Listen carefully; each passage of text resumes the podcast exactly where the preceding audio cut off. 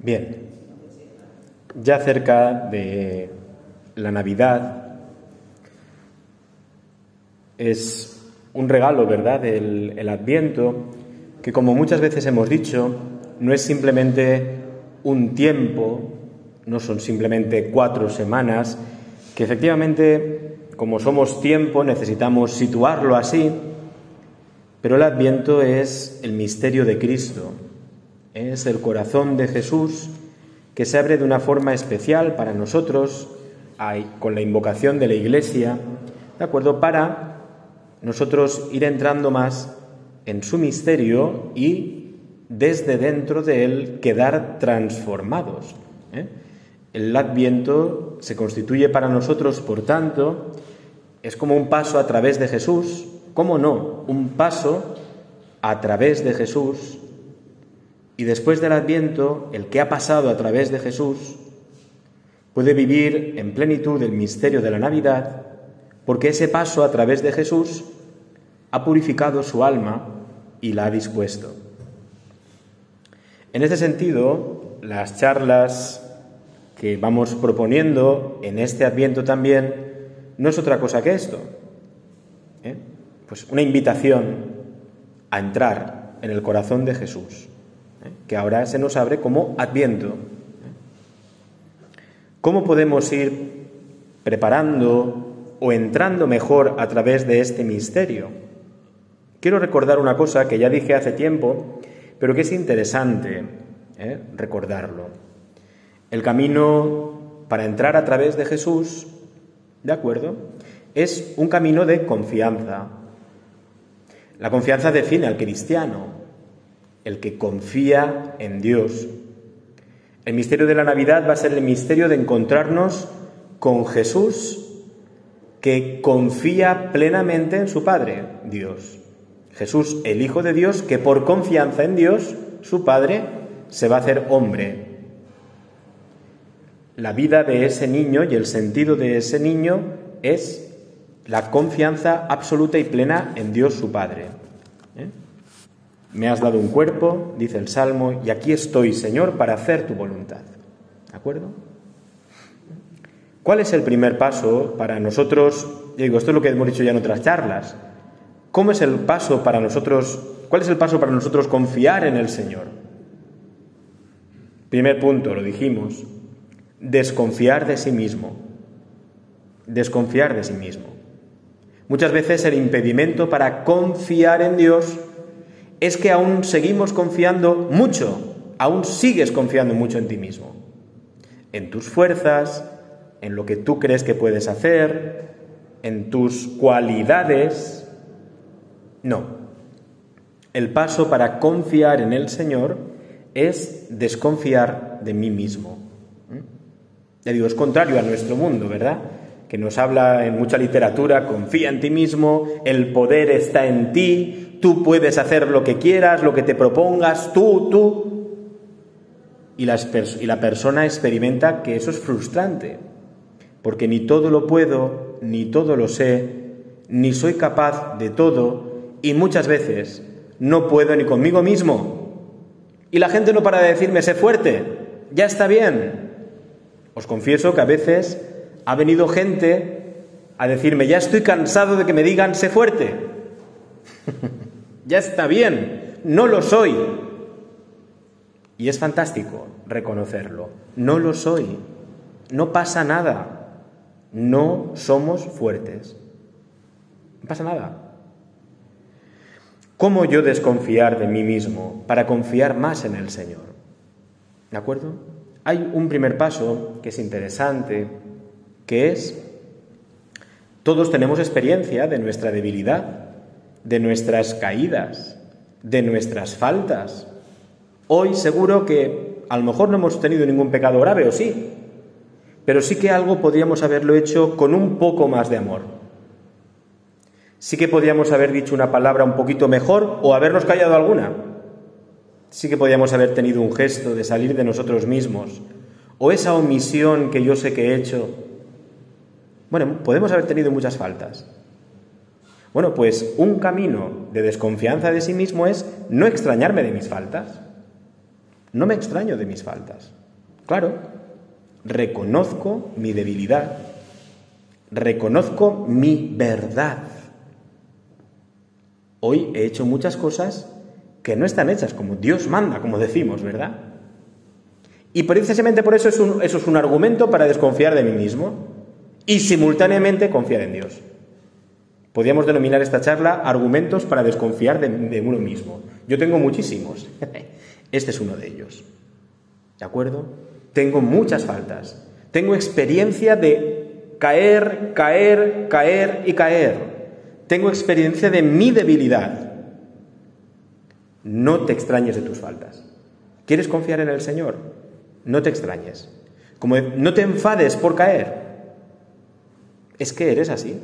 Es que eres criatura. Es que estás herido. ¿De acuerdo? Por las heridas del pecado original que dejaron nuestra naturaleza trastocada. Y queremos una cosa y hacemos otra. Y pensamos algo y creemos que porque lo sabemos lo vamos a hacer. Y no es verdad. Lo sabemos muy bien. La teoría la sabemos, pero a la hora de la verdad no lo hacemos. Es nuestra verdad. Y no pasa nada. Si nosotros la reconocemos, no nos extrañamos de nuestras faltas, debilidades, no nos extrañamos cuando lleguemos a Belén, cuando Jesús nos abra su corazón, en, esa, en ese aspecto, en esa veta concreta de su corazón, que es el misterio de Belén, de su nacimiento, de su encarnación, de su nacimiento en Belén, nosotros podremos reconocerle. Porque claro, yo soy débil, yo soy el herido, yo soy el miserable Señor que cada día te promete y a los dos minutos o quizá antes ya ha caído en lo contrario de lo que te había prometido. Y entonces reconozco un Salvador. No te extrañes de tus faltas. Pero hay otro paso más todavía también para desconfiar de sí mismo y por tanto confiar en Dios. Aquí no es que desconfiamos de nosotros mismos porque nos guste hacernos daño o porque nos guste a nosotros lanzarnos sobre nosotros miseria. No. Es desconfío de mí para confiar en Dios. ¿eh? Es un, como un círculo que va unido. Desconfío de mí para confiar en Dios. Otro paso importante.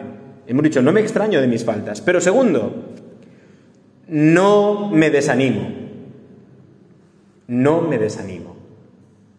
Jesús no se desanima contigo. Y tendría motivos. yo conmigo mismo me, desanimo muchas veces. Pero esto, mis queridos amigos, es una puerta, no para Dios. Cuando uno va desanimado, triste por sus recaídas, entonces ahí viene el demonio y dice, eres mío, porque ya te he quitado la confianza en el Señor. Porque estás mirando tanto tus caídas y te has desanimado por ellas, ya no confías en el Señor. Estás otra vez mirándote a ti.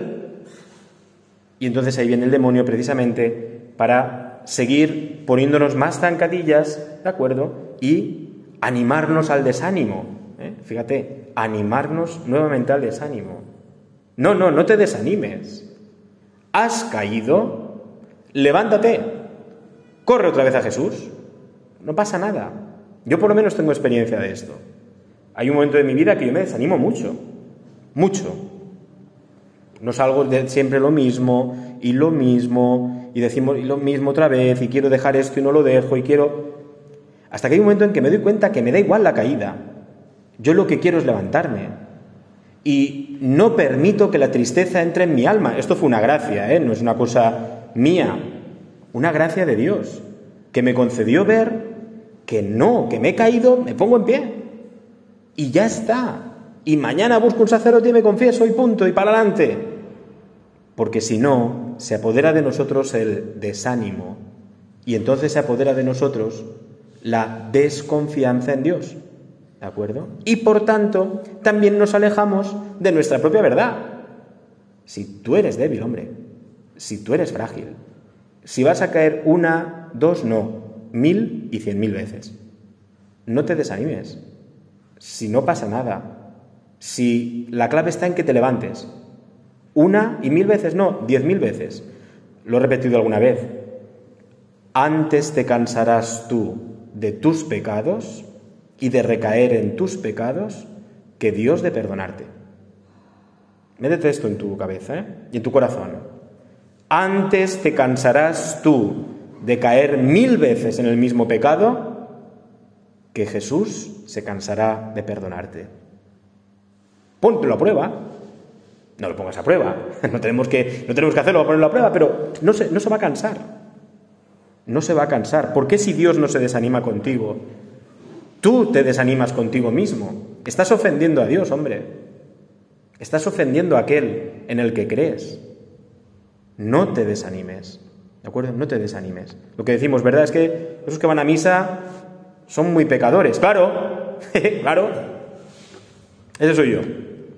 Voy a la mesa de los pecadores. ¿Sí? Precisamente por eso. Precisamente por eso. Entonces entrarás en, en Belén cuando Jesús te muestre Belén y entonces tú dirás, claro, ¿cómo me voy a desanimar, Señor? Si tú sigues hoy viniendo, sigues ofreciéndome una Navidad más, sigues poniendo otra vez, otra vez más en mis manos, otro día más, otro año más, Señor, en mis manos. Y por último, fijaos, eh, no solo no te extrañes de tus faltas, no solo no te desanimes, sino que además, todo esto hay que pedirlo, ¿eh? Esto no es un esfuerzo tuyo. Venga, voy a hacerlo. No, pídelo. Pídelo. Porque nuestra naturaleza herida va a tender a lo contrario. Al desánimo, a la tristeza, ¿de acuerdo? Al extrañarme continuamente. Otra vez me pasa esto, pero otra vez, pero si yo ya no debería de pecar otra vez en esto. ¿eh? ¿Vale? Tercer paso. Pídele al Señor experimentar una alegría real, no fingida, real, y esa solo la da Dios, al verme tan pequeño, al verme tan frágil, eso sí, pero ante un Dios que es tan grande. La alegría del saber que soy débil, frágil, pobre, pecador, pero ante un Dios que es todo amor. Y nada más que amor. Y eso, ya digo, esa, cuando el Señor nos concede esta gracia y nosotros la acogemos, ya está. Es como el niño que ya puede ir en bicicleta ya sin manos, ya controla tanto que va sin manos. Porque entonces nada ni nadie, dice San Pablo, nada me podrá apartar del amor de Cristo. Nada. El enemigo peor no está fuera de ti. El enemigo peor está en tu interior está en ti cuando te extrañas de ti mismo, cuando te desanimas de ti mismo, cuando te entristeces de ti mismo por tu pecado. ¿Es que Cristo no ha vencido el pecado? Cada una de mis debilidades es una ocasión para renovar el amor. Es más, voy conociendo la anchura, largueza, grandeza la profundidad del amor de Dios, quizá en la medida en que yo voy más descubriéndome más débil y más frágil. Y eso lo voy descubriendo a veces a, base de caídas. ¿Eh? O el Señor lo revela o son mis caídas. Y el pozo es más hondo, más hondo llega la misericordia de Dios. Más hondo, con tal de que tú reconozcas que no puedes. No te extrañas de tus faltas, no te desanimas y encima dices, Señor, he caído más hondo, con más amor vas a venir a buscarme. ¿De acuerdo? Señor, fijaos, no nace, ¿verdad? Lo sabemos, no nace en un palacio, nace en un pesebre. El pesebre es nuestra vida, nuestra debilidad, nuestra fragilidad, nuestras faltas, nada, nuestra nada. ¿De acuerdo? Ahí es donde Jesús quiere reposar, porque al contacto con su cuerpo, nuestra fragilidad se transforma. ¿De acuerdo? Se transforma. Así, ¿de acuerdo? Y sólo así podremos ir a Belén. Decimos, a Belén van los humildes. Los, lo cantan los, los villancicos y tal, los humildes, que son los humildes. Esto es ser humilde. reconozco mi verdad, yo no soy Dios. Yo no soy Dios, yo soy criatura y además herida. Yo soy débil, frágil, pecador. ¿De acuerdo? Frágil, débil y pecador. Lo reconozco, reconozco mi verdad. La reconozco y la acepto voluntariamente. Es verdad, Señor. Soy así. Y encima, Señor, me reconozco así. Es verdad. Nos vamos ocultando de continuamente. No, no, no, que no, no. Que no, que no. Lo reconozco y amo. Hasta amo mi debilidad. No porque sí o porque tenga que amarme débil, sino porque amo mi debilidad, porque así atraigo el amor de un Dios que es todo amor. ¿De acuerdo?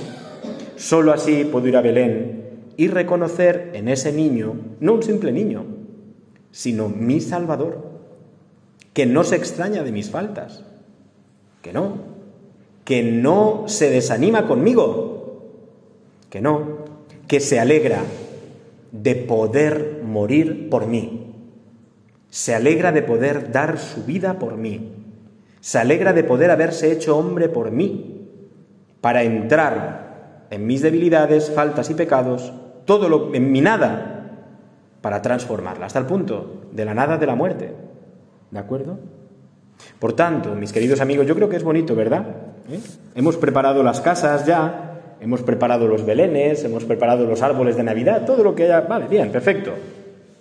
Pero vamos a pedirle al Señor esta gracia. Preparar mi alma. ¿De acuerdo? Preparar mi alma. Es lo mejor que podemos preparar para Jesús, ¿eh? lo mejor.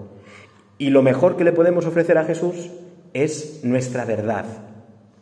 Y nuestra verdad es, soy frágil, Señor, pero dependo totalmente de tu misericordia.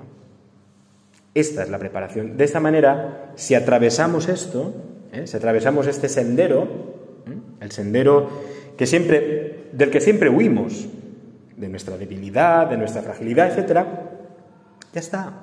Iremos a Belén y allí diremos, ah, este, este Dios es para mí, este Dios es para mí. Porque ha nacido en la pobreza, en la debilidad, en la fragilidad. Ah, esto es, aquí esto me huele evangelio. Esto me huele evangelio. Veo a los pastores, a los magos, veo a los débiles, a los pobres. Ah, esto, esto me huele a evangelio. Esto es evangelio. Este Dios es para mí. El Dios que ya está marcado ya desde el inicio de su nacimiento por la señal de la debilidad y fragilidad y de la... Ahí, ahí, ahí está. Eso me huele, me huele a Dios. Me huele al que me va a salvar. El que es luz en la noche. Ah, en mi noche Dios va a convertirse en luz, ¿no? Bueno, pues vamos a pedir al Señor esta gracia. En el fondo, en el fondo, todas estas palabras nos han de servir si están ungidas por la gracia del Señor. ¿eh? por el don de la sabiduría sobrenatural del Señor que quiere entrar en tu alma ¿eh? para hacer milagros esta Navidad en tu corazón. ¿De acuerdo? Y eso se hace, pues, pues si nos puede ayudar por este camino que no me lo invento yo, es el camino de muchos santos, ¿de acuerdo? No es una invención mía, ¿de acuerdo? Ni yo soy tan sabio para saber tanto de esto, sino pues es el camino de muchos santos que han seguido este camino acuerdo? Que han descubierto a Jesús y que son santos para la Iglesia. Y nosotros, como no tenemos otro camino ni otro fin en nuestra vida más que la santidad, pues vamos a pedir al Señor la gracia de toda esta realidad. Termino. ¿Cómo se hace esto? Mis queridos amigos, no hay otro camino. Vente aquí muchas veces, a la capilla del sagrario, Ponte muchas veces en oración y en silencio delante del Señor y escucha. Ponte muchas veces delante de Él y escucha. Y déjate amar, déjate acariciar, déjate mirar, déjate llenar de Él. No hay otro camino. Punto. ¿De acuerdo? No hay otro camino. Y esto sí que lo digo, esto sí que para mí es experiencia personal. No hay otro camino. Sagrario, sagrario y sagrario. Punto. ¿De acuerdo? Es que tenemos que hacer sagrario, sagrario y sagrario. No hay otro. ¿De acuerdo? Por tanto, yo les invito a que nos invita el Señor a todos, a mí también, a que en esta semana poco que nos queda para el tiempo de Navidad, pues vengamos aquí ¿eh? a estar, a que el Señor disponga nuestra alma, nos haga humildes, ¿de acuerdo?, para poder recibirle en la Navidad. Si os parece, terminamos pidiéndole al Señor, presente en el sagrario, esta gracia para que así de verdad sea una feliz, una feliz Navidad. En nombre del Padre, y del Hijo, y del Espíritu Santo, te pedimos, Señor, que derrames en nosotros la gracia de la humildad, la gracia del reconocimiento, de no extrañarnos de nuestras faltas, la gracia de conocer nuestra verdad y amarla, la gracia, Señor, de no desanimarnos por muchas caídas que tengamos y la gracia, Señor, de alegrarnos de nuestra fragilidad por sabernos en manos de tuyas, en tus manos, las manos de un Dios tan grande que solo y nada más que es amor, pero es lo único que necesitamos. Gloria al Padre y al Hijo y al Espíritu Santo, como era en el principio, ahora y siempre, por los siglos de los siglos. Amén. Buenas noches.